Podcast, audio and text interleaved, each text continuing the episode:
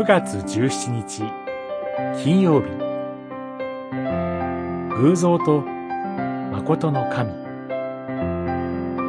詩編115編。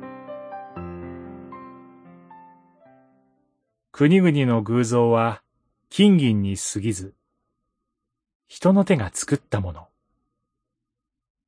偶像を作りそれにより頼む者は皆偶像と同じようになる。百十五編、四節、八節。四節から八節には、偶像の虚しさが語られています。口があっても話せず、目があっても見えない。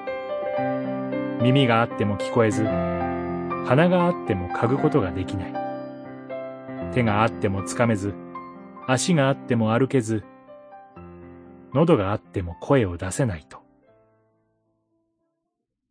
けれども、罪ある人間には、形あるもの、目に見えるものに頼ろうとする弱さがあります。出エジプトの時、イスラエルの民が金の若いお牛を作って拝んだ事件を思い出してください。偶像礼拝者の末路は、剣による死という重い裁きでした。偶像を作り、それにより頼む者は皆、偶像と同じようになるのです。私たちが信じている神は霊であり、目で見ることはできません。しかし、この方はかつて語られ、今も御言葉を通して語り、私たちの歩みに目を注ぎ、祈りを聞かれます。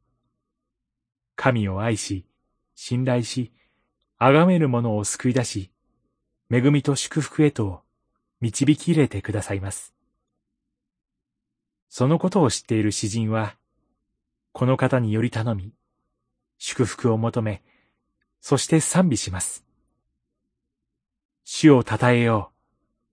今も、そしてとこしえに。ハレルヤ。